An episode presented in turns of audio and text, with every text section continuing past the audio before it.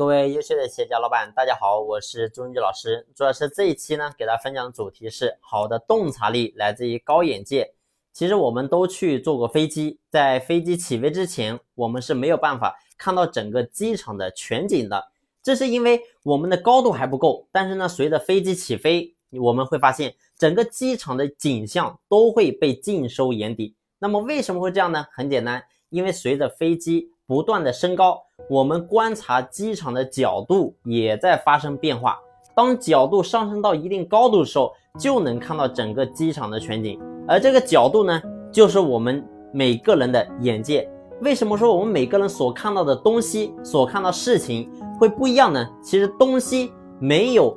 什么变化，事情也没有说不一样，而是因为我们所看的角度让它发生了变化。那我们今天作为企业的老板，你会发现，我们做老板的决策是可以决定企业未来的方向。因此呢，我们作为老板，你必须要不断拉高自己的眼界，提升自己的洞察力。之所以现在很多老板的洞察力不够，就是因为眼界没有达到一定的高度。就像刚才我讲的飞机一样，如果说飞机没有飞到一定高度的时候，你就没有办法看到整个机场的全景。所以呢，我们作为企业老板，只有当你放眼整个全世界，看到整个商业的大趋势、大方向的时候，你才会找到它的规律和变化。但是呢，在现实的真实情况当中，很多中小微企业的老板的眼界只停留在自己的一亩三分地上，而不会呢往上提升。